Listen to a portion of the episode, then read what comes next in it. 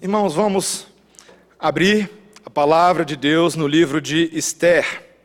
Esther, hoje no capítulo 2. Estamos seguindo na série nesse maravilhoso livro e há tanto para aprender. Como nós observamos, ah, na semana retrasada, o livro de Esther, apesar de ele ter algumas características curiosas, por exemplo, não aparecer formalmente o nome de Deus no livro, é um daqueles livros muito parecido com a vida real, quando nem sempre vemos claramente Deus, mas ele está claramente atuando. E por meio ah, dos personagens aqui presentes, nós podemos aprender muito sobre Deus. Então eu peço a você que neste momento ouça com atenção a leitura da santa palavra do Senhor que assim diz: Passadas essas coisas, e apaziguado já o furor do rei Assuero, lembrou-se de Vasti, e do que ela fizera, e do que se tinha decretado contra ela. Então disseram os jovens do rei que lhe serviam: Tragam-se moças para o rei, virgens de boa aparência e formosura Ponha o rei comissários em todas as províncias do seu reino, que reúnam todas as moças virgens de boa aparência e formosura na cidadela de Suzã, na casa das mulheres, sob as vistas de Egai, eunuco do rei, guarda das mulheres, e dêem-se-lhes os seus ungüentos. A moça que cair no agrado do rei, essa reine em lugar de Vasti. Com isto concordou o rei, e assim se fez. Ora, na cidadela de Suzã havia certo homem judeu, benjamita, chamado Mordecai, filho de Jair, filho de Simei, filho de Quis, e que fora transportado de Jerusalém com os exilados, exilados que foram deportados com Jeconias, rei de Judá, a quem Nabucodonosor, rei da Babilônia, havia transportado. Ele criara a Adassa, que é Esther, filha de seu tio, a qual não tinha pai nem mãe, e era jovem bela, de boa aparência e formosura. Tendo-lhe morrido o pai e a mãe, Mordecai a tomara por filha. Em se divulgando, pois, o mandado do rei e a sua lei, ao serem ajuntadas muitas moças na cidadela de Suzã, sob as vistas de Egai, levaram também Esther à casa do rei, sob os cuidados de Egai, guarda das mulheres. A moça lhe pareceu formosa e alcançou favor perante ele pelo que se apressou em dar-lhe os ungüentos e os devidos alimentos, como também sete jovens escolhidas da casa do rei, e a fez passar com as suas jovens para os melhores aposentos da casa das mulheres.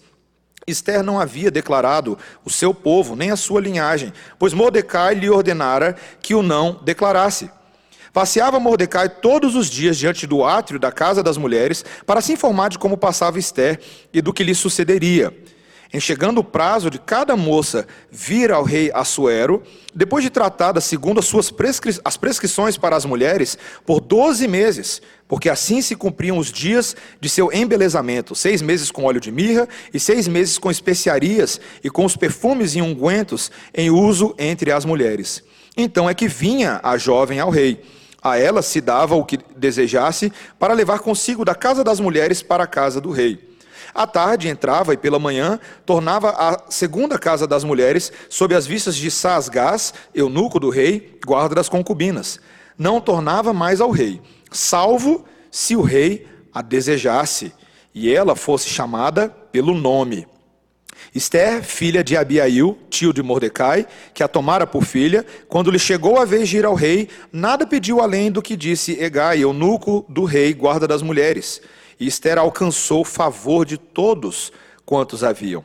Assim foi levada Esther ao rei Assuero, à casa real, no décimo mês, que é o mês de Tebete, no sétimo ano do seu reinado.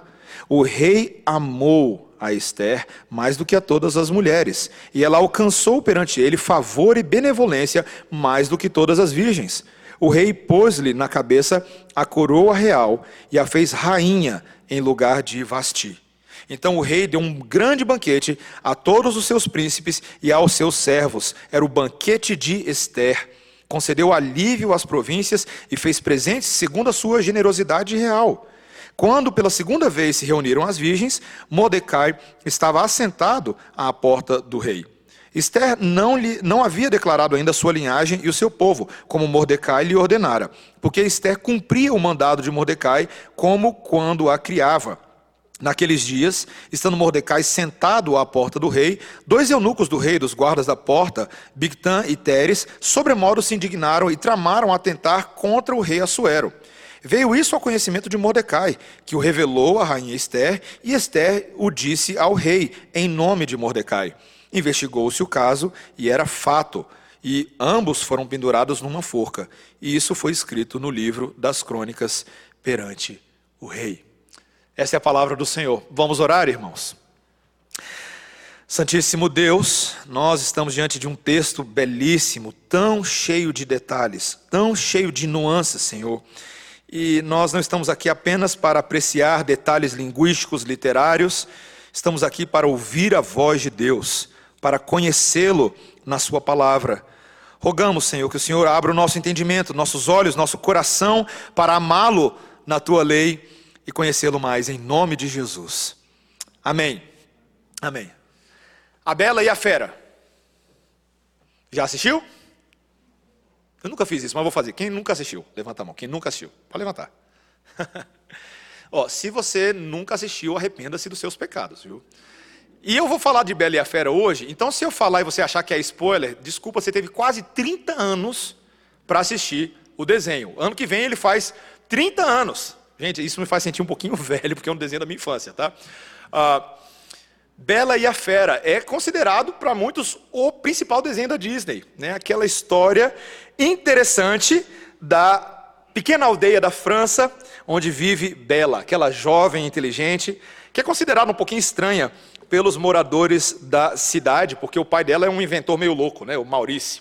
E, e ela é também ah, uma menina um pouco excêntrica, gosta de ler, gosta de cantar, aquelas coisas todas, e ela é cortejada pelo, pelo Gaston, que quer se casar com ela, o Gastão. Mas apesar de todas as jovens do vilarejo acharem ele um homem bonito, ela não o suporta, pois vê nele uma pessoa muito primitiva, muito sem educação, muito rude. E aí um dia ela vai para a feira demonstrar a, a nova invenção do pai e ela acaba se perdendo na floresta, é atacada por lobos. Na verdade, ele acaba, né, o pai da Bela, e ele desesperado procura abrigo num castelo, mas ele acaba se tornando prisioneiro de um monstro que mora ah, no castelo. A fera, o senhor do castelo, que na verdade era um príncipe que foi amaldiçoado por uma feiticeira, quando acabou negando abrigo. E, e aí a Bela acha que aconteceu uma coisa com o pai dela, ela vai atrás. Quando ela chega no castelo, ela conhece a Bela e então começa a dinâmica entre eles dois. Você conhece bem o desenho, os objetos vêm à vida, cantam como se fosse um Toy Story da década de 90. É, e aí eu não vou dar o resto do spoiler para quem ficou com vontade de assistir o resto, assistir depois, tá? Por que, que eu estou falando de Bela e a Fera? Vocês percebem o tanto de analogia que tem com esse texto que nós lemos hoje? Um texto que vai falar para a gente não apenas, eu quero que você saiba disso agora, de antemão, não apenas de Assuero, a fera, ou de Esther como a bela, não. Mas um texto que mostra a dinâmica entre um Deus santo e belo em sua santidade e um povo pecador. Uma dinâmica desse amor, desse, desse romance, desse relacionamento que há entre o Deus verdadeiro e o seu povo e que de uma certa forma é retratado nas dinâmicas internas desse texto e que nos fazem, meus irmãos, amar o verdadeiro Deus quando percebemos o que ele foi capaz de fazer por nós. É isso que nós vamos aprender nesse texto, e por isso que tem muito de bela e fera nele. E eu quero que nessa noite eu e você estejamos muito atentos ao que o Senhor tem para nos mostrar a respeito da nossa identidade, mas da beleza grandiosa e maravilhosa de Deus que nos restaura na beleza dele nos tornando iguais a Ele, nos dando esperança. Meus irmãos, eu quero falar de três belezas nesse texto que nos chamam a atenção, tá bom? Primeiro, uma beleza familiar, o relacionamento entre um tio, ou que acabou se tornando um pai, e a sua filha, um relacionamento saudável. Depois, uma beleza interior, o trajo de um espírito incorruptível, manso e tranquilo nessa moça. E, terceiro, a beleza da redenção. A providência de Deus no meio dessa história, criando um casamento, que é na verdade um casamento entre o verdadeiro Deus com o seu povo. Beleza familiar, beleza interior, beleza redentiva, tá? Para facilitar o, o esboço para você. Primeiro, beleza familiar. A gente abre o texto no capítulo 2, o versículo 1 nos mostra o imperador persa Assuero cheio de remorso. Por que que Assuero está cheio de remorso? Porque depois que passou a ressaca, depois que passou a embriaguez, aquela famosa, aquele famoso o dia seguinte, depois de uma noitada longa, de um baita de um banquete que ele deu ah, no dia, nos, ou pelo menos nos meses anteriores, quando ele acorda desse torpor, ele se lembra do que ele fez no auge da sua embriaguez. Ele se divorciou da sua rainha. É isso que ele fez. Você se lembra muito bem que o problema de você perder domínio próprio é que você depois não pode mais se arrepender das burradas e tolices daquele que não controla suas decisões. Mas não tinha como voltar atrás, principalmente no Império Persa. Você lembra que eu comentei que as leis no Império Persa eram irrevogáveis e que o próprio imperador era tido como a lei entre os homens e aquilo que ele falava não podia ser desdito a menos que ele desejasse se passar por bobo ou por um homem que não era um homem de palavra. Mas alguém tenta consolar esse rei. E é curioso que o versículo 2 vai dizer para a gente, veja o versículo 2. Então disseram os jovens do rei que lhe serviam Tragam-se moças para o rei, virgens de boa aparência e formosura.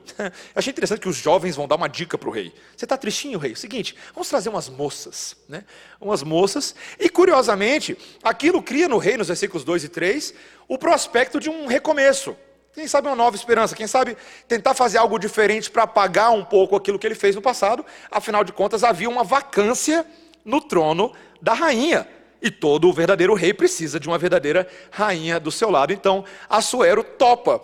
E o que é interessante que os versículos uh, 3, 4 e 5 vão mostrar para a gente é que então se faz proclamar por todas as províncias do Império Persa de que haviam de ser reunidas meninas, moças, que fossem virgens, de boa aparência, para uma espécie de, me permita dizer, uma espécie de concurso de beleza, Miss Pérsia, tá? é mais ou menos o que vai acontecer aqui. E ele, e ele tem todo um esquema, né? Ele tem um eunuco ah, chamado Egai, que é o guarda das mulheres, da casa das mulheres, e essas mulheres todas vão ter que passar pelo crivo desse homem para que então possam ser apresentadas ao rei. Meus irmãos, é interessante, você precisa um pequeno parênteses. Quando a gente lê esse texto, lembre-se que a gente não está lendo nada que é prescrito na lei de Deus para o seu povo.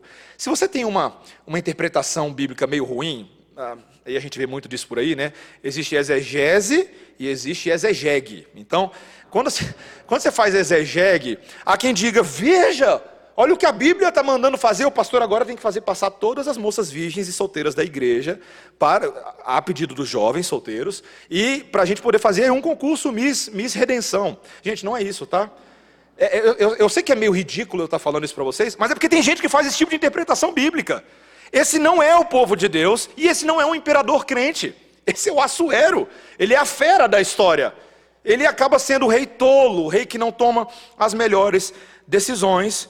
Mas ainda assim, ah, você precisa entender ah, que Deus está por trás do que está acontecendo aqui, tá? Então, aguenta aí um pouquinho que a gente já chega lá. O que é interessante agora é o que vai acontecer nos versículos 5 e 6. Nós, enfim, vamos ser introduzidos aos dois principais personagens desse livro. Primeiro, Mordecai, veja o que ele diz no versículo 5: Ora, na cidadela de Suzã havia certo homem judeu, benjamita, chamado Mordecai, filho de Jair, filho de Simei, filho de Quis, que fora transportado de Jerusalém com os exilados, que foram deportados com Jeconias, rei de Judá, a quem Nabucodonosor, rei da Babilônia, havia transportado. Esse é um homem muito importante no livro, tá? Guarda o nome dele, Mordecai. E talvez você não tenha percebido, mas esses ascendentes de Mordecai, esses homens que vieram antes, eram homens importantes na história de Israel. Você veja que ele, ele cita aí, por exemplo, Quis, que era o pai do rei Saul. Né? Você vai encontrar essa informação lá em 1 Samuel, capítulo 9, versículo 1. Você também tem aqui Simei, que era seu parente e apoiou o rei Saul no passado, está lá em 2 Samuel, capítulo 16, versículo 5.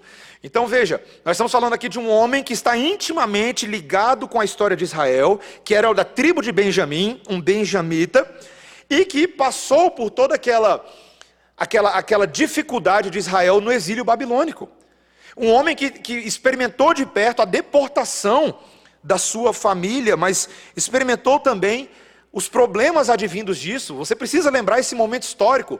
Um povo de Israel que teve a sua identidade ameaçada, que havia, em certa maneira, perdido a sua identidade por causa dos deuses babilônicos, por causa do jugo pesado do rei Nabucodonosor, por causa de todas as perseguições religiosas que eles sofreram naquele período. Então você precisa lembrar que Mordecai tem todas essas experiências e essas lembranças no fundo do seu coração.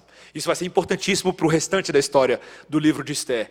É um homem que, em meio a tudo isso, lutou por não perder a sua identidade.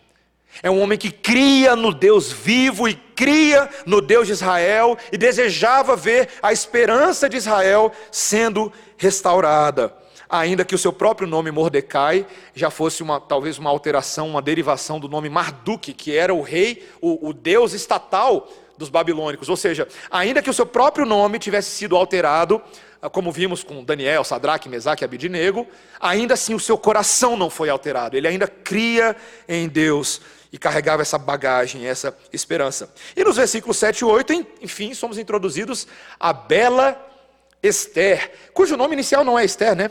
Adassa, Adassa.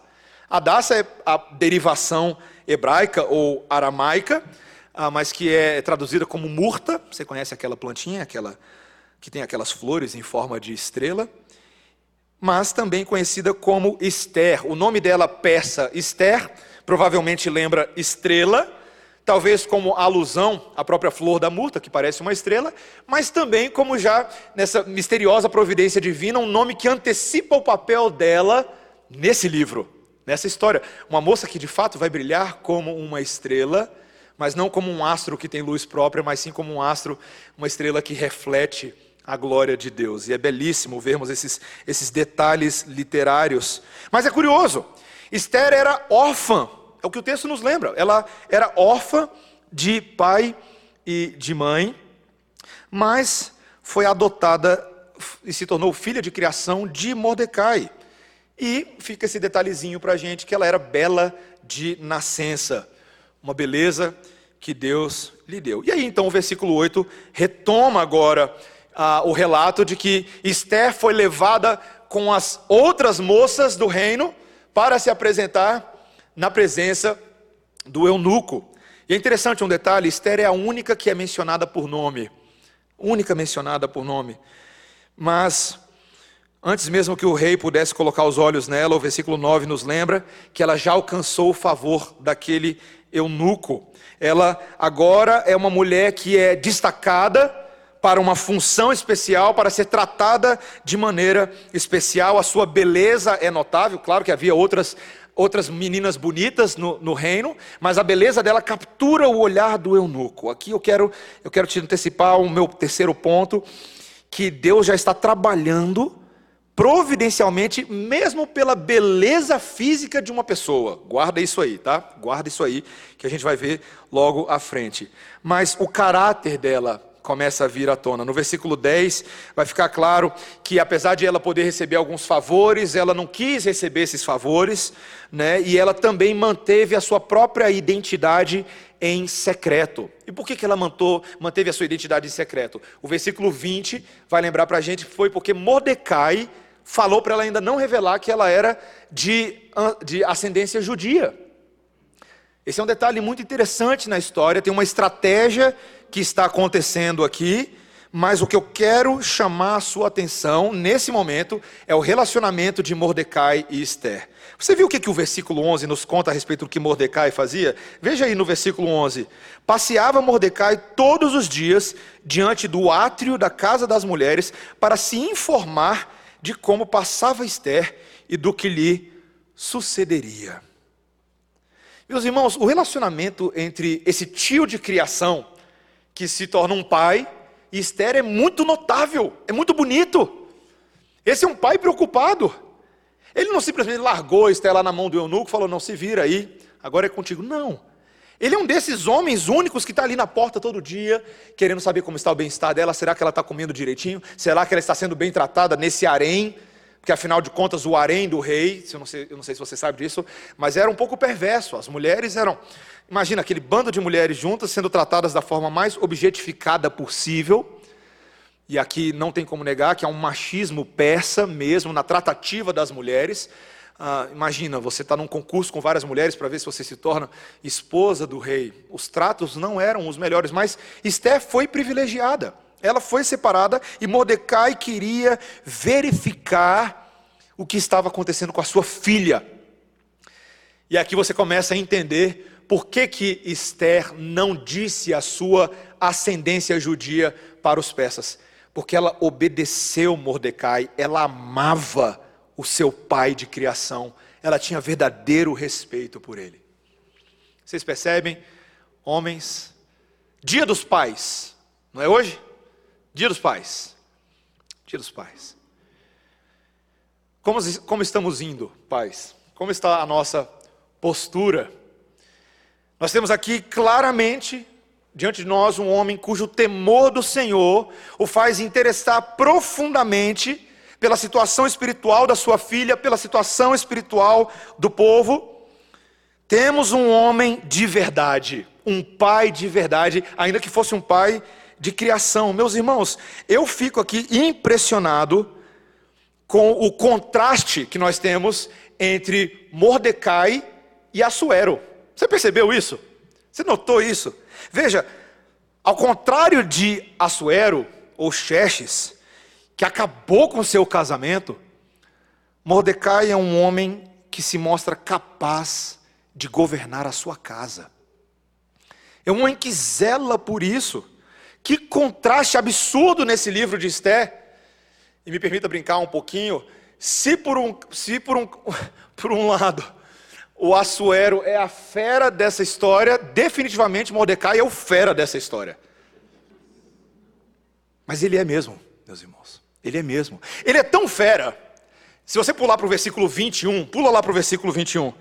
Você vai ver aí, olha, olha o que o versículo 21 diz. Naqueles dias, estando Mordecai sentado à porta do rei, dois eunucos do rei, dos guardas da porta, Bigtan e Teres, sobremodo se indignaram e tramaram atentar contra o rei Assuero. Veio isso ao conhecimento de Mordecai, que o revelou à rainha Esther. E Esther o disse ao rei em nome de Mordecai. Investigou-se o caso e era fato, e ambos foram pendurados numa forca. Isso foi escrito no livro das crônicas perante o rei. Gente, Mordecai era tão fera que quando ele percebeu que uma conspiração estava acontecendo para dar um golpe no rei ou para fazer alguma coisa, ele foi lá, disse a Esther para Esther falar para o rei, e isso acabou livrando a vida do rei. Meus irmãos, Mordecai era hebreu, Assuero era persa. Um era crente, o outro era ímpio. Mas esse crente abençoou os ímpios na sociedade. Meus irmãos, a gente está falando aqui de um homem de verdade. Mordecai é o cara. Mordecai é um exemplo para nós daquilo que pais precisam buscar hoje em dia: serem homens de verdade. Meus irmãos, eu tenho experimentado na pele o desafio que é isso. Ter os meus filhos agora crescendo e vendo em mim não somente um pai que tenta ser amigo, legal, porque eu acho que todo pai de fato tenta ser isso, mas o pai que é uma autoridade de Deus na vida dos filhos, que pelo pai eles possam ver o próprio Deus. E eu me lembro de uma pregação do Sinclair Ferguson, pastor presbiteriano nos Estados Unidos, e e ele dizia exatamente isso. Ele falava assim: quando nós buscamos ter o caráter de Deus em nossas vidas, nossos filhos podem nos olhar e através de nós conhecer o verdadeiro Deus. Meus irmãos, eu não acho que eu sou muita coisa, eu realmente não acho mesmo. Mas eu e Débora temos experimentado uma pequena alegria com a nossa filha Melissa. Para não parecer que eu só falo mal da Melissa nesse púlpito, gente, até porque ela vai crescer, vai ver os vídeos e falar assim: papai, você me destruiu a reputação no púlpito. Vamos falar bem da minha filha. Minha filha está nessa, nessa fase agora que ela quer imitar o que a gente faz. Ela quer imitar. E aí ela vê a gente orando e ela quer orar igual. E agora ela, ela começou com essa fase do o Jesus. Tudo é o Jesus não vai gostar. O Jesus, eu não sei se o Jesus vai gostar disso, papai. É, e aí ela estava com, com medo outro dia, e ela estava com medo de monstro, e me acordou mais um dia, três horas da manhã, e tem monstro na janela. Eu falo, filha, não tem monstro. Ela, é verdade, o Jesus está comigo. E eu pensando, da onde que a Melissa está tirando esse negócio de o Jesus, o Jesus? E outro dia eu lembrei em casa que a gente estava, eu e Débora estávamos conversando, e nós estávamos falando de Jesus com uma naturalidade, a Melissa, pum, logo chega com um patinete atrás da gente, e ela fica vendo a gente, e ela, aí eu olhei para ela, o que, que foi, filha? Ela fala, o Jesus. ela está vendo o papai e a mamãe falarem do O Jesus em casa, e ela acha que esse O Jesus tem a ver com a nossa família. Meus irmãos, os filhos aprendem por observação. E nós precisamos, nesse dia, de pais, de homens, que espelhem o caráter de Cristo e não tenham medo de falar de O Jesus nas suas casas, de viver O Jesus nos seus lares, de amar o Jesus e de se arrepender na presença de O Jesus, para que os seus filhos também amem a Jesus. Meus irmãos, você quer ser um pai eficiente? Olhe como o filho se relacionava com o Pai Celestial. Olhe a obediência, o amor, a devoção, a consagração, a entrega total em todas as áreas. Aquele que, mesmo sendo Deus, e isso me impressiona com relação a Jesus, no livro de João, que mesmo sendo Deus e merecendo toda adoração, honra e louvor, quando as pessoas vinham falar com ele, ele transferia glória para o Pai. O Pai, o Pai está sendo glorificado. E o que é interessante nessa dinâmica interna da Trindade é que ele dá a glória ao Pai e o Pai fala assim: a glória é do Filho. um devolve para o outro nesse relacionamento harmonioso, amoroso, concessivo e que nos inspira a sermos pais melhores pais. Nos inspira. Nós temos aqui uma moça que está aprendendo com seu papai Mordecai. Pais que pensam no bem dos filhos e do próximo. Precisamos disso, meus irmãos. Nessa beleza familiar desse relacionamento, precisamos também descobrir a posição da beleza interior. Esse é o nosso segundo ponto. A beleza interior. Eu quero que você perceba, a partir dos versículos 12 a 14, ao que Esther passa a ser submetida nesse palácio. Meus irmãos, o texto vai detalhar para a gente o tratamento de beleza que todas as mulheres que aspiravam ser rainha tinham que se submeter. É interessante, veja, no versículo 12, o que lemos: Em chegado o prazo de cada moça vir ao rei Assuero, depois de segundo as prescrições para as mulheres, por 12 meses. Eu lembro que eu estava estudando o texto essa semana, eu falei, quê? 12 meses? Doze meses.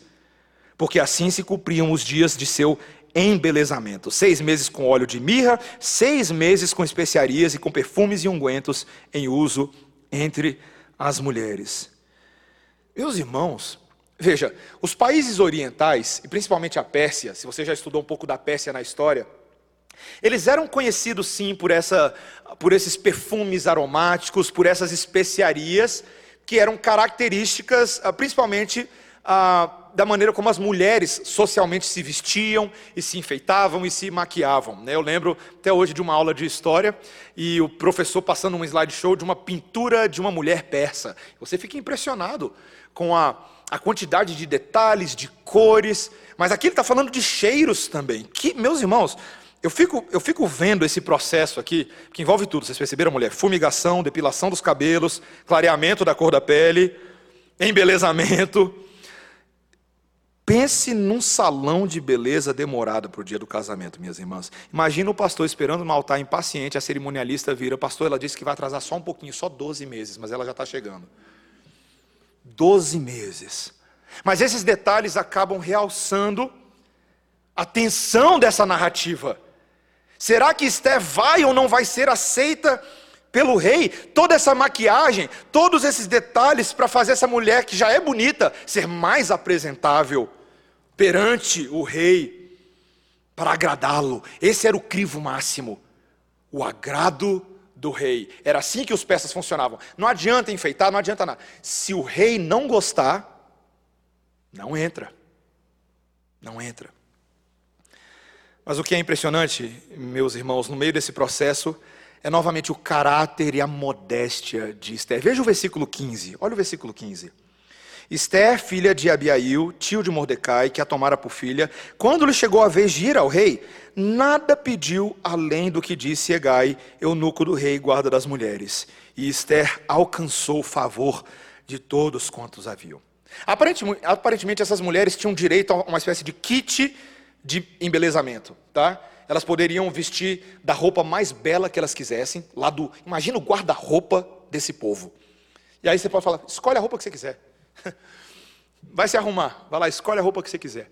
Escolhe o perfume, escolhe o que você quiser. Mas ela não pede nada. Nada além daquilo que já estavam fazendo com ela. E por causa disso, ela acabou alcançando mais favor do eunuco e mais. Aqui amplia de todos quanto estavam servindo essa moça. Meus irmãos, nós temos aqui a postura de alguém que não confia em acessórios, em bijuterias, em joalherias, alguém que confia apenas no Senhor. E essa atitude se prova. Meus irmãos, há aqui eu poderia fazer um sermão inteirinho só sobre esse segundo ponto. Um, um verdadeiro princípio sobre a tal da teologia da beleza. Nós temos falado muito sobre isso aqui na Redenção, temos conversas, falar sobre teologia da estética, teologia da beleza.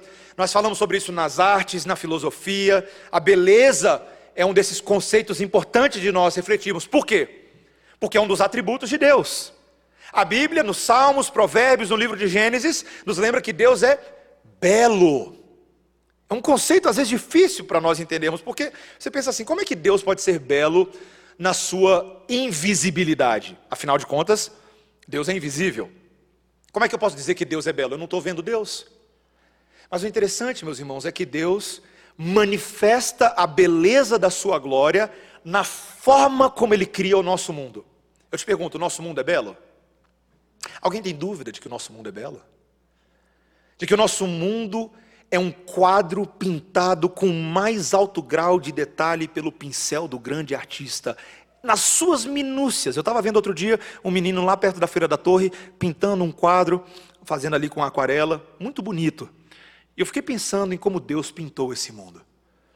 As cores, a escolha da paleta, para fazer esse azul saturado do céu, o verde das plantas, os detalhes na, na, nas asas da borboleta. Eu fui num borboletário no ano passado que eu fiquei chocado com a quantidade de borboletas diferentes. Eu pensei, Deus é muito criativo. E essas, essas nem são todas as borboletas do mundo.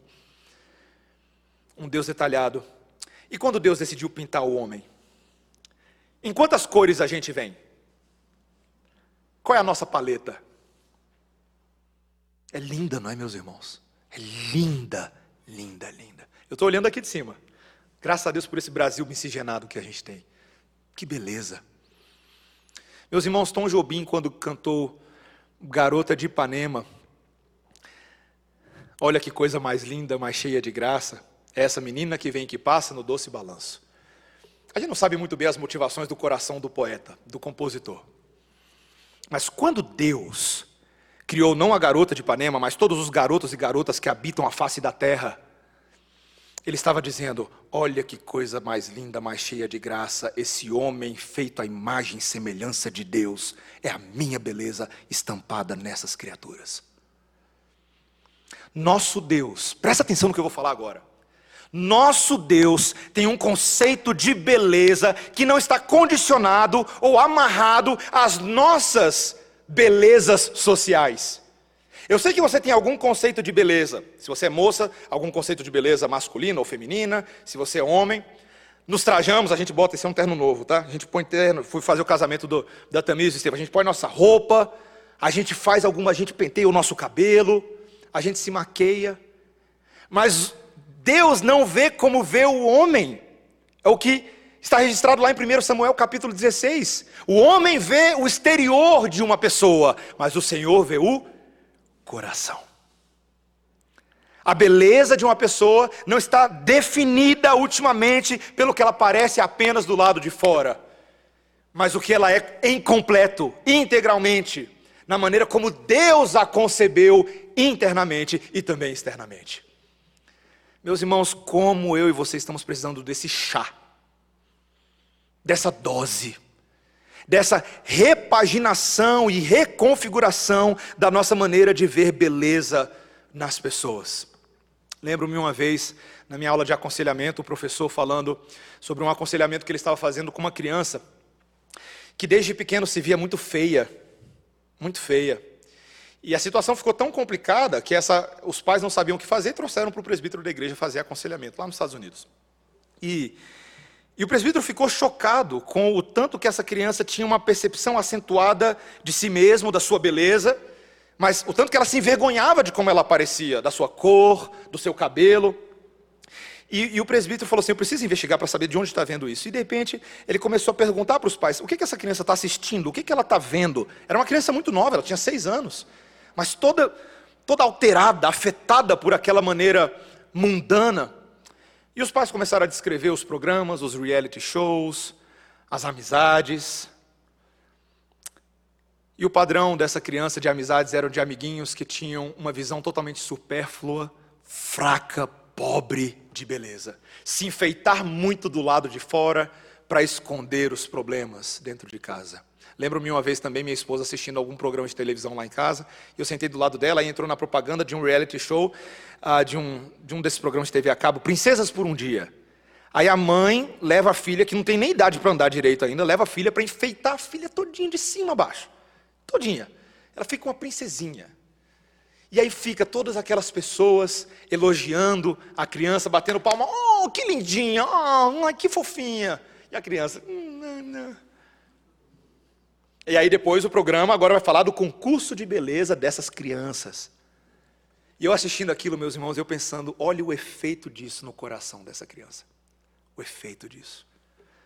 Ser aceita no mundo pela sua imagem. Ser aceita pelo que ela aparenta ser, não pelo que ela é de fato. Meus irmãos, a nossa beleza não está no que nós aparentamos ser. A nossa beleza está em primeiro lugar que o Criador te fez a imagem e semelhança de Deus. E isso por si só já é beleza demais. Só por causa disso. Toda vez que eu vou aconselhar alguém, meus irmãos, que está sofrendo com a sua autoimagem, eu lembro, você foi feito a imagem e semelhança de Deus. E isso por si só já é muita beleza. Mas, meus irmãos, veja o, o caráter de Esther, cuja beleza começa lá dentro em. E, aqui tem muita beleza, meus irmãos, é, é beleza demais por metro quadrado, Esther. Primeiro, uma moça obediente ao seu pai. A gente falou muito de Mordecai, mas e Esther? Como uma filha dentro do harém que continua ouvindo o pai que está lá do lado de fora. E a beleza da família está vindo, os valores. Uma mulher que não se dobra aos reis da Pérsia. Não. É uma, é uma mulher que tem dono na sua vida tem homem na sua vida, é Mordecai, ele está ali fora, mas é o dono da minha vida. E ela ouve, ela tem alegria de dizer. Uma mulher cuja verdadeira beleza, ainda que fosse bela externamente, o que realmente atraiu o eunuco e as pessoas foi a sua modéstia. Abre a sua Bíblia lá em 1 Pedro capítulo 3, vamos lá. 1 Pedro 3. Porque aqui, 1 Pedro 3, nós vemos o padrão de Esther, que é exemplificado para todos nós. Ele diz: Mulheres, sede vós submissas igualmente ao vosso próprio marido, para que, se ele ainda não obedece à palavra, seja ganho, sem palavra alguma, por meio do procedimento da sua esposa, a observar o vosso honesto comportamento, cheio de temor. Não seja o adorno da esposa o que é exterior, como frisado de cabelos, adereços de ouro, aparato de vestuário, seja, porém, o homem interior do coração, unido ao incorruptível trajo, ou vestes, ou roupa, de um espírito manso e tranquilo, que é de grande valor diante de Deus. Está na Bíblia, minhas irmãs. Veja, eu não acho, meu entendimento desse, dessa interpretação particular de 1 Pedro, que Pedro está dizendo que uma mulher não possa, de maneira alguma, em hipótese alguma, usar adereços externos, tá? brincos de ouro e coisas desse tipo. Não acho que é isso que o texto está falando. O que o texto está falando é abrir os olhos das mulheres para não cair na armadilha de achar que são essas coisas externas que são a identidade delas. Eu, particularmente, minhas irmãs, estou falando com vocês agora, tá? Eu me preocupo muito com as armadilhas das vaidades femininas modernas. Muito. É, eu vou dar um exemplo para vocês. Eu não estou falando de ninguém específico, então não precisa ficar ofendido. Eu não tenho ninguém na minha mente nesse momento. Só estou vendo um, um padrão que eu, que eu vejo no geral nas mídias sociais. Tá? A moça vai lá, faz uma boa maquiagem, nela a moça é bonita ou está realçando a sua beleza, faz uma boa maquiagem daquela assim que chama atenção.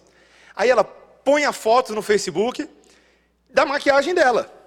Aí põe um versículo bíblico em cima. Sei que vocês estão rindo, né, moça? Aí põe um versículo bíblico em cima.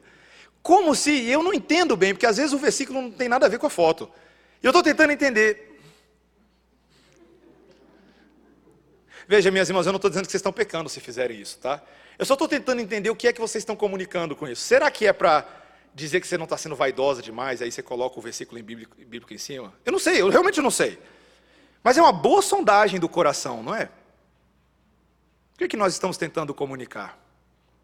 Minhas irmãs, eu veja, nenhum problema com maquiagem feminina. Minha esposa faz a maquiagem dela. Eu, como marido, gosto da maquiagem da minha esposa. Mas eu quero tentar dar uma dica para vocês. Eu posso tentar dar uma dica para vocês, minhas irmãs? Maquiar é bom, mas lembra que é mais importante você ser apresentável ao seu marido do que a outros homens. Lembre disso. Eu só digo isso, meus irmãos, minhas irmãs, porque as mídias sociais, elas fazem uma coisa com a gente. Elas nos atraem e nos faz crescer aceitas por pessoas que eu, eu, eu, é minha função dizer o que eu vou dizer agora. Vai doer mais em mim do que em vocês, eu prometo. Moças, cuidado, cuidado com a maneira como vocês aparentam nas mídias sociais. Porque se a dosagem não for boa, se passar um pouquinho, você está atiçando sem querer, querendo, o pensamento de homens a seu respeito. Você que é uma moça piedosa, eventualmente virgem ou não, mas casada, é um homem de uma mulher de Deus, cuidado. Infelizmente, tem um bando de homens safado e predador na internet. E é possível até você, moça, com as fotos mais neutras possíveis, você já tem recebido umas cantadinhas. E às vezes até tenha medo de dizer isso para o seu marido. É sério, minhas irmãs. Eu só digo isso aqui, minhas irmãs, porque a gente é crente aqui na igreja. A gente é crente e esse tipo de coisa é assunto de crente. E o texto nos dá oportunidade para falarmos disso. Agora, homens, não, não achem que eu estou falando apenas delas, tá? Talvez eu esteja falando principalmente de nós. Principalmente de nós. Hoje também existe uma, uma espécie de vaidade masculina que tem sido ainda mais ferramental para homens que gostam de viver uma vida livre na internet, uma vida livre no mundo, os tais dos homens que tiram a sua aliança quando termina o horário de expediente. Cuidado, homens, cuidado, cuidado. A nossa beleza não está, em última instância, na maneira como aparentamos externamente, mas está na maneira como verdadeiramente somos internamente. E veja, novamente, não estou apontando o dedo para ninguém, mas cada um faz a sua sondagem, eu faço a minha. Cada um som do seu coração, cada um olha para dentro, arrepende do que precisar ser arrependido, confessa ao Senhor e pede mudança. O mundo premia a aparência externa das pessoas, mas infelizmente não leva em consideração a beleza de Cristo. A Bíblia premia a beleza interior uma beleza que é moral, que é espiritual, que reflete o caráter de Deus. A beleza de um espírito submisso à autoridade, como vimos da mulher. A beleza de um homem, você pode estar em 1 Pedro 3, olha o versículo 7, olha como é belo o versículo 7. Maridos, vós igualmente vivei a vida comum do lar com discernimento e tendo consideração para com a vossa mulher, como parte mais frágil, tratai-a com dignidade, porque sois juntamente herdeiros da mesma graça de vida, para que não se interrompam as vossas orações. Meus irmãos, isso aqui é belo. O marido que cuida da casa, junto com a mulher, que trata ela com consideração como parte mais frágil. O marido gentil, o marido romântico. Meus irmãos, eu vou denunciar meu pecado. Eu era ainda um jovem, namorava com a Débora, estávamos num acampamento em Belo Horizonte. E, e era um acampamento desses de música, a gente estava empolgado, a gente ah, com o pessoal da igreja, e tinha uma noite que estava fazendo bastante frio, e aí montaram uma tendinha e serviram chocolate quente para todo mundo. E estava ali, né? não tinha cadeira para todo mundo que estava, estava eu sentado, a Débora de pé, e ah, chegou um, um casal amigo nosso, muito queridos, de outra igreja, e esse meu amigo vira para mim e fala assim: Tu não vai levantar para tua namorada, não? Nossa, meus irmãos, eu preferia que tivesse me matado naquela hora. Ele fez na frente de todo mundo. E aí eu notei que todos os homens estavam de pé e as mulheres sentadas, e eu era o único que estava sentado, e a Débora de pé. Peia, peia, peia. Né, o Espírito Santo nessa hora, toma, aí ó. Hum. Meus irmãos, o Evangelho não é teoria. Onde está o cavalheirismo masculino, homens? Sério, estou perguntando para a gente. Cadê? Qual foi a última vez que você abriu a porta para sua esposa? Qual foi a última vez que você afastou a cadeira para ela sentar? Qual foi a última vez que você deixou ela servir primeiro? Qual foi a última vez que você deixou ela pegar suas batatinhas sem reclamar? Nas pequeniníssimas coisas. E eu vou mais além, tá? Porque eu estou falando de vocês, estou falando de mim. É pecado todo mundo exposto aqui, tá? Qual foi a última vez que você serviu café da manhã para sua esposa? Ou é só ela que tem que acordar cedo para preparar as crianças? Qual foi a última vez, homem, que você voluntariamente, voluntariamente, sem constrangimento algum, fez um ato de amor pela sua esposa notável, que ela pudesse perceber o tanto que você a ama? É verdade, meus irmãos. Existe uma beleza no serviço que temos um ao outro que acaba refletindo a beleza do nosso Cristo. E eu quero nessa noite desafiar você como você pode exercer e desenvolver essa humildade e seguir esses padrões de beleza celestiais que muitas vezes são contraculturais para a maneira como o mundo vê beleza. Você está vendo beleza como Deus vê beleza? Ou apenas como o pecado determina beleza? E é por isso, meus irmãos, que o nosso último ponto é a beleza da redenção. Veja que, antes de nós chegarmos no capítulo 17, nós temos essa saga inteirinha, essa tensão de 16 versículos, tentando dizer para a gente se Esther vai ou não vai ser aceita pelo rei. É o que a gente quer saber. É o ponto máximo da história. É quando a Bela e a Fera estão interagindo no momento de tensão, de briga, de tensões emocionais. O que, que vai acontecer? E então, o texto nos diz claramente no versículo 17, acompanhe comigo a leitura. O rei amou a Esther mais do que a todas as mulheres, e ela alcançou perante ele favor e benevolência mais do que todas as virgens. O rei pôs-lhe na cabeça a coroa real e a fez rainha em lugar de Vasti.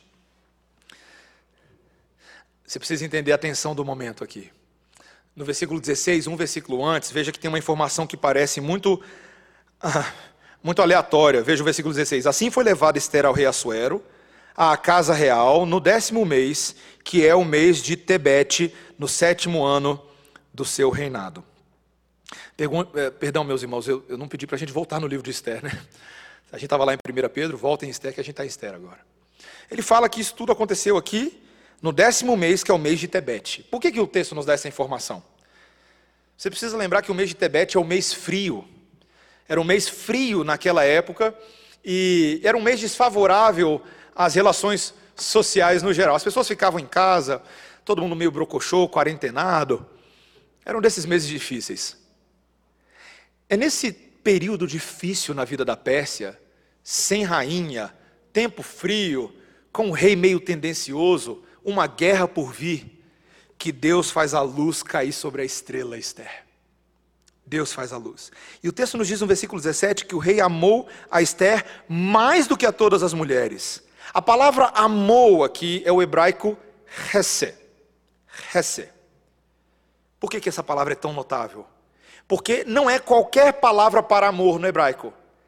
É a palavra amor no seu sentido mais pactual, aliancista e covenantal. É o amor de quem se engaja profundamente, que tem o seu coração capturado em todas as suas esferas. Pense aqui que todos os amores estão envolvidos: o amor ágape, o amor eros, o amor filial. Ele ama por completo essa moça. O coração de Assuero é tocado por Deus em favor dessa moça. Não seria mais como como Vasti. Pelo contrário, essa moça vai começar a redimir a vida desse rei, brilhar a luz, salgar a vida dele. Esse rei, inclusive, vai ouvir essa moça quando a conspiração chegou. Meus irmãos, o que eu acho tão interessante é que nós estamos indo aqui muito além da beleza física, estamos aqui vendo claramente o agir de Deus mudando o coração do rei, para então mudar a história de Israel. Spoiler. Spoiler. Deus estava. Deus, gente, é porque o nome de Deus não está aparecendo aqui, mas está aparecendo aqui, porque Deus está em todos os versículos das Escrituras Sagradas. Ele está agindo mudando o coração do rei, usando até mesmo a aparência física de Esther. Meus irmãos, eu, eu quero que os irmãos saibam muito bem. Ou, ouça o que eu vou falar agora. Esther não está sendo aceita porque ela é bela. Até porque Esther, verdadeiramente, ela não era assim tão bela. Na verdade, Esther era muito feia. Esther era tão feia quanto você é feio. Pronto, chamei de feio. Você é muito feio. Eu sou muito feio. Quem somos nós no nosso estado natural? Feios. Feios. Na verdade, nós não somos feios, nós somos horríveis. Tenebrosos, monstruosos, pior que monstro sem dente. Nós somos terríveis. Porque, ainda que tivéssemos sido concebidos belos por Deus no jardim do Éden, lá em Gênesis capítulo 1, um Deus que nos faz a imagem e semelhança, nós nos tornamos feios a partir do momento que decidimos, em nosso pai Adão, ir contra a lei de Deus, transgredindo o seu mandamento. A morte entrou na nossa existência, o pecado se tornou o nosso salário e nós nos tornamos horríveis. A imagem de Deus foi distorcida em nós. Meus irmãos, se cada um de nós tivéssemos olhos espirituais para ver como nós verdadeiramente somos, isso aqui seria uma casa assombrada. Todo mundo sairia correndo. É igual a primeira vez que eu lembro, eu lembro a primeira vez, gente, que eu vi a minha radiografia no dentista. Quando eu vi meu esqueleto por dentro. Eu achava que eu já era feio antes. Imagina. Se você pudesse ver como você é por dentro agora, qual é o estado da sua feiura original? Nós não seríamos agradáveis ao crivo do rei. Se você acha que o crivo de Assuero é alto, qual é o crivo do rei dos reis? O crivo dele é a sua própria santidade, e ele não aceita na sua presença ninguém que não seja tão belo quanto ele, porque ele é santo, santo, santo.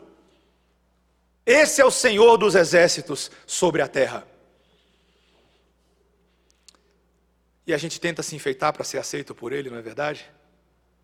Quanta maquiagem o homem coloca para tentar ir para o céu? Quanta maquiagem? Quanta filosofia? Quanta conquista humana? Quanto status? Quanta demonstração de poder? Ah, eu sou tão bom, olha, eu tenho diploma disso, eu tenho diploma daquilo. Quanta afronta a Deus Santo que fala: Suas obras são como trapos de imundícia, inaceitáveis na minha presença. Vocês são feios, horríveis. O salário do pecado de vocês é a morte, e a única casa em que vocês são aceitas é o inferno, que é muito pior do que o harém de Xerxes. Gente, a gente não merece ser noiva de ninguém. De ninguém. E é aqui que a coisa fica impressionante. Sabe quem decidiu se tornar feio? Jesus. Tem contexto o que eu estou falando. Jesus não era feio porque ele era pecador em si, mas porque decidindo vir em forma humana, vivendo no meio dos nossos pecados, convivendo com pessoas feias, se deixando tocar e tocando leprosos, e não fazendo questão nenhuma na sua aparência física, o que é notável sobre a encarnação de Cristo. Ele não fez questão de vir como um Brad Pitt. Vocês já pensaram nisso? Ele não fez. Ele não era um Janequine, ele não era nada disso. Pelo contrário. Pelo contrário. A descrição que a Bíblia nos faz de Jesus é que não tinha nada que o atraísse, e por ocasião da sua morte, à medida que foi se aproximando o momento crucial de morrer por nós, ele se tornou ainda mais feio aos olhos dos pecadores. Como Isaías, o profeta, nos lembra lá em Isaías, capítulo 53, versículo 2.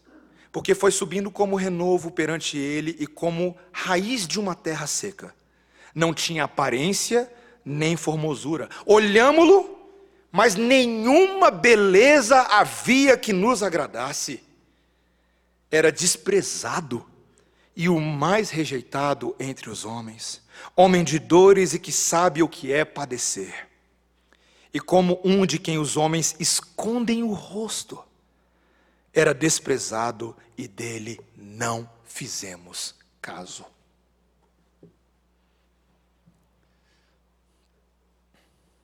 Nós olhamos para Jesus nos nossos antepassados e não fizemos caso. É feio demais. Não dá para ser o Messias, é feio demais. Não dá para ser o Rei dos Reis, é feio demais. E se torna ainda mais feio quando ele decide fazer aquilo que ele fez na cruz: tomar o pecado do homem, carregar a sua iniquidade e o que Paulo fala em Gálatas capítulo 3, versículo 6 em diante, se torna maldição no madeiro em que foi pendurado por nós. Mas é aqui, meus irmãos, é aqui que o nosso conceito vira de cabeça para baixo. Porque quem está em Deus nesse momento sabe e reconhece que os atos de Jesus na cruz não são atos de feiura, mas são os atos de maior beleza que existe no mundo. Porque foi justamente porque ele se tornou feio em nosso lugar, que nós nos tornamos belos. O perdão dos nossos pecados, a remoção da culpa e da ira, a propiciação justa e perfeita, a satisfação pela tua feiura e a minha feiura, foi cumprida naquela cruz. Ele morreu para que em nós houvesse beleza restaurada. Lembre-se, olha o paralelo, assim como Deus estava posicionando Esther no trono, antes mesmo que os judeus enfrentassem a possibilidade de destruição completa, que a gente vai ver no livro,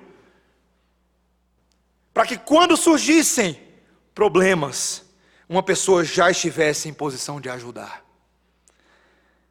Meus irmãos, assim também Jesus se posicionou naquela cruz para ser o auxílio da igreja e o redentor.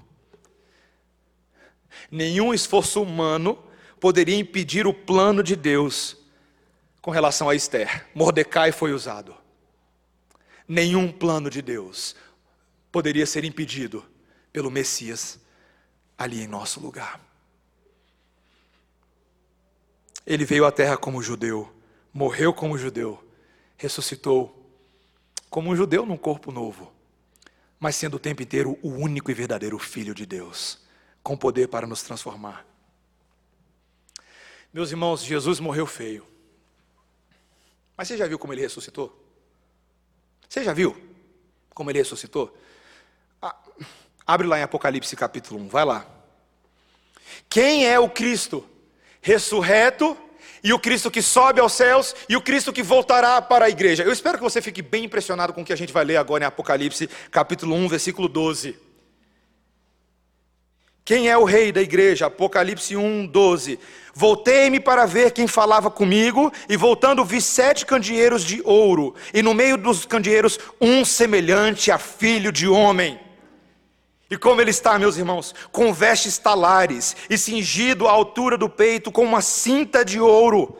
A sua cabeça e cabelos eram brancos como alva lã, como neve, os olhos como chama de fogo, os pés semelhantes ao bronze polido, como que refinado numa fornalha, a voz como voz de muitas águas. Tinha na mão direita sete estrelas, e da boca saía-lhe uma afiada espada de dois gumes. O seu rosto brilhava como o sol na sua força.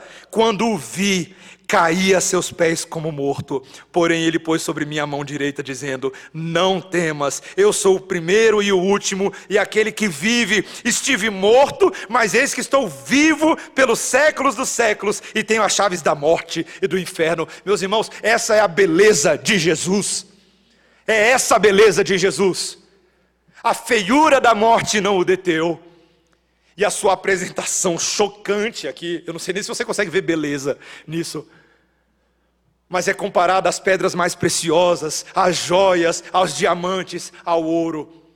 o, o rosto que brilha como o próprio sol. Você imagina João vendo essas coisas? Ele ficou aterrorizado pela beleza do Filho de Deus. Mas ela não é uma beleza fictícia, meus irmãos, ela é uma beleza real. É uma beleza antecipatória. E neles, meus irmãos, me permita dizer, em Cristo, e apenas e tão somente naqueles que depositam sua fé e sua esperança nele. Nós, todos que chegamos ali feio, encontramos ali um salão de beleza que nem Esther podia imaginar. O tratamento de beleza de Jesus não é só 12 meses, é uma vida inteira, meus irmãos. Mas é uma garantia de que eu e você seremos uma noiva aceita na presença dele, não porque teve depilação, porque teve fumigação, perfumação, mas porque teve Cristo na sua história. E aí sim, aí sim, você é aceito. Quando a justiça dele passa a ser a sua justiça. Quando a vida dele é a sua vida quando o noivo imprime na noiva toda a sua beleza e fala para a noiva: Você é bela e eu quero que cada dia você se torne mais bela, porque você é a minha noiva.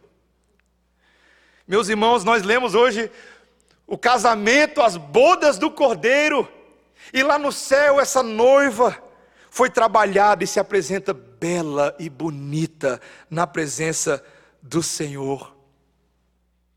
Eu quero perguntar para você hoje à noite, presta atenção, minha última pergunta.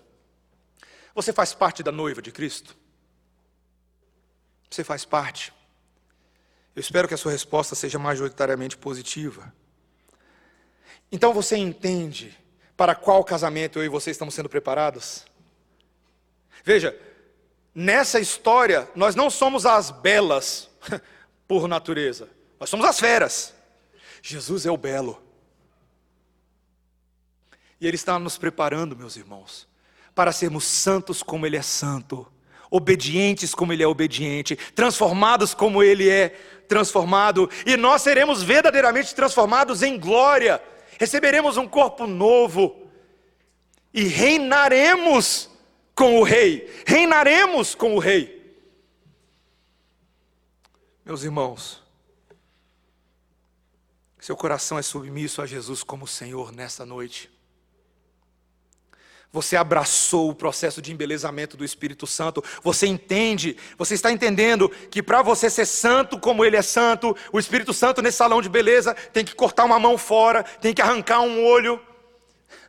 É difícil, meus irmãos. O caminho é estreito e a noiva a, a noiva está um pouquinho mais larga do que o caminho. E Ele está nos conformando. Está nos conformando. Jesus chegou ao ponto de dizer: melhor entrar no céu sem um olho, sem uma mão, do que você viver uma vida pecaminosa e infernal, achando que está agradando o noivo. Não. O nosso chamado é esse, meus irmãos. Deus está nos posicionando nessa noite como igreja, em relação a um mundo feio, para que a igreja agora, renovada, embelezada, transformada, brilhe a luz como uma estrela, para que o mundo conheça o Senhor.